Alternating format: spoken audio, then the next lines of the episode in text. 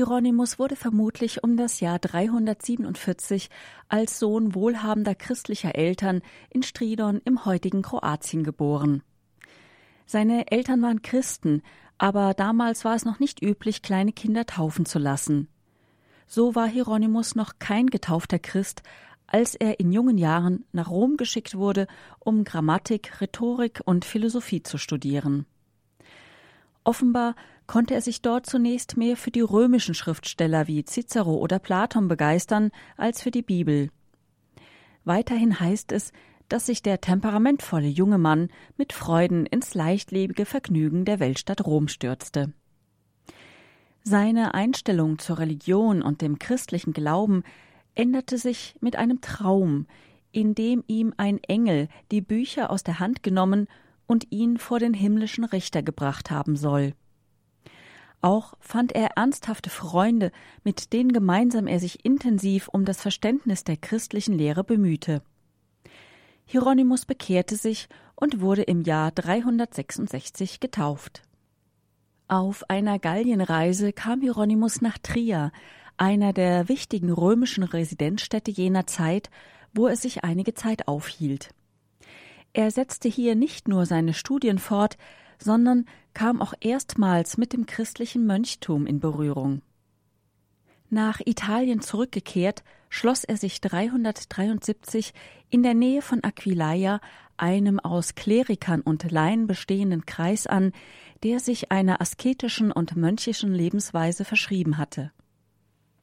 Eine Wallfahrt ins Heilige Land führte ihn für fünf Jahre zu Einsiedlern in die Wüste Kalkis bei Aleppo, dem heutigen Halab in Syrien. Bei seiner Reise durch Antiochien, dem heutigen Antakya, erkrankte er und blieb bis zu seiner Genesung dort. Hier lernte er Griechisch und Hebräisch und wurde Schüler des syrischen Bischofs Apollinaris von Laodikea. 379 wurde er zum Priester geweiht. Schließlich verbrachte er drei Jahre in Konstantinopel beim griechischen Kirchenlehrer Gregor von Nazianz. Mit 35 Jahren kehrte er nach Rom zurück und wurde Sekretär des römischen Bischofs Damasus I. Von diesem erhielt Hieronymus den Auftrag, die lateinische Bibelübersetzung nach dem griechischen bzw. hebräischen Urtext zu überarbeiten. Seine umfassenden Sprachkenntnisse und sein breites literarisches und historisches Wissen halfen Hieronymus bei diesem großen Werk. So entstand die Vulgata, die nach anfangs nur zögerlicher Annahme später für Jahrhunderte als die innerhalb der Kirche verbindliche lateinische Bibelübersetzung gelten sollte. Nach dem Tod seines Gönners Papst Damasus im Jahr 384 wollten einige Anhänger Hieronymus auf den Stuhl Petri wählen. Man entschied sich jedoch für Sirikius.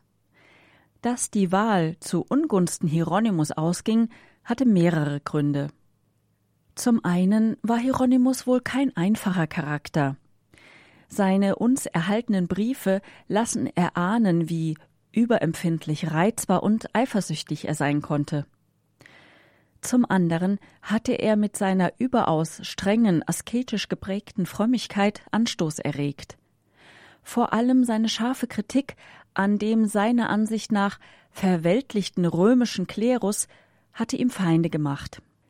Als die Angriffe gegen ihn immer schärfer wurden, verließ Hieronymus 385 Rom und ging mit einer Gruppe von Frauen über Zypern, Antiochia und Alexandria in Ägypten nach Bethlehem, wo er vier Klöster gründete, drei Nonnenklöster und eines für Mönche, dessen Leitung er übernahm. 35 Jahre lang wirkte Hieronymus zurückgezogen in diesem Kloster. Seine intensive schriftstellerische Tätigkeit dieser Zeit machte ihn zu einem der bedeutendsten Theologen des Christentums. Ein Auszug aus einer seiner Predigten soll seine tiefen christlichen, aber auch philosophischen Gedanken verdeutlichen. Wenn du die göttliche Natur ergründen willst, wenn du zu wissen wünschest, was Gott sei, dann merke, dass du es nicht weißt Darüber brauchst du dich jedoch nicht zu betrüben, denn selbst die Engel wissen es nicht und auch kein anderes Geschöpf weiß es. Wenn du aber weißt, dass du nichts weißt, wirst du dir dann im Gegenteil nicht vorkommen als einer, der ein größeres Wissen sein eigen nennt? Der Heide sieht einen Stein und hält ihn für Gott. Der Philosoph betrachtet das Firmament und nimmt in ihm seinen Gott wahr. Andere erblicken die Sonne, und sie scheint ihnen Gott zu sein. Du aber bedenke, wie weit du diese Leute an Wissen überragst, wenn du sagst, ein Stein kann nicht Gott sein. Die Sonne, die auf Geheiß eines anderen ihre Bahn wandelt, kann nicht Gott sein. Unter dem Bekenntnis deiner Unwissenheit verbirgt sich ein größeres Wissen. So predigte Hieronymus über die Gotteserkenntnis. 19 seiner Briefe an seinen Zeitgenossen Augustinus sind erhalten.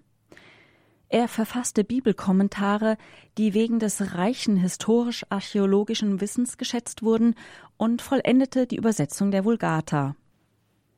Auch die Regeln und Katechesen des Mönchs Pachomius übersetzte Hieronymus und einige Schriften seiner Schüler.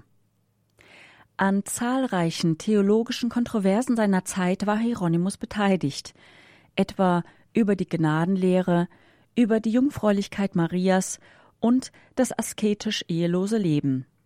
Er mischte sich auch massiv, zum Teil polemisch, in die theologischen Streitigkeiten seiner Zeit ein. Darüber zerbrachen mehrere alte Freundschaften, unter anderem mit Bischof Johannes von Jerusalem und seinem alten Jugend- und Studienfreund Rufinus. Wegen solcher Auseinandersetzungen hielt sich der Mönch zwei Jahre lang versteckt. Hieronymus starb am 30. September 420 im Alter von 73 Jahren in seinem Kloster in Bethlehem. Hieronymus Grab ist in der Krypta der Geburtskirche in Bethlehem. Seine Reliquien gelangten später in die Kirche Santa Maria Maggiore in Rom. Dargestellt wird er oft vor einem Pult lesend oder schreibend, mit langem Bart, mit Kardinalshut, mit Totenschädel oder im Büßerhemd mit Kreuz. Darüber hinaus gibt es Bildzyklen, die verschiedene Stationen aus dem bewegten Leben des Hieronymus zeigen. Vielfach wird auch die Legende der Löwenheilung in der Kunst umgesetzt. Hiernach soll ein Löwe Hieronymus entgegengetreten sein. Während alle anderen flohen, soll Hieronymus dem Löwen furchtlos begegnet sein und ihn als Gast empfangen haben. Der Löwe zeigte ihm seine verletzte Vorderpfote, in die er sich einen großen Dorn hineingetreten hatte. Hieronymus rief seinen Mitbrüdern zu, dass sie keine Furcht haben sollten, und gemeinsam zogen sie den Dorn hinaus, wuschen dem Löwen die Wunde aus und verbanden die Tatze. Der Löwe aber wurde so zahm, dass er von da an bei ihnen lebte wie ein Haustier. Hieronymus gilt als der Patron der Stadt Lyon und von Dalmatien, außerdem gilt er als Patron der Schüler, Studenten, Lehrer, Gelehrten, Theologen, Übersetzer, der theologischen Fakultäten, Bibelgesellschaft, der Asketen und wird bei Augenleiden angerufen.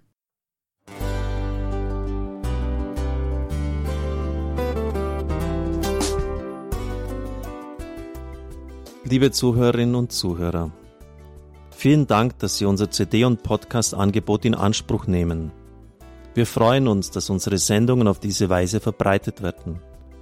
Dieser Dienst ist für Sie kostenlos. Für uns ist er allerdings mit einem nicht unerheblichen finanziellen Aufwand verbunden. Deshalb sind wir für jede Spende dankbar. Alle Bankverbindungen unserer Spendenkontos können Sie über unsere Homepage horeb.org unter dem Menüpunkt Spenden einsehen. Dort besteht auch die Möglichkeit, online zu spenden. Natürlich nach den neuesten Sicherheitsstandards. Sie können diese Informationen auch bei unserem Hörerservice unter der Telefonnummer 08328 921 110 erfragen. Ich wiederhole die Rufnummer 08328 921 110. Vergelt's Gott für Ihre Unterstützung. Ihr Pfarrer Kocher.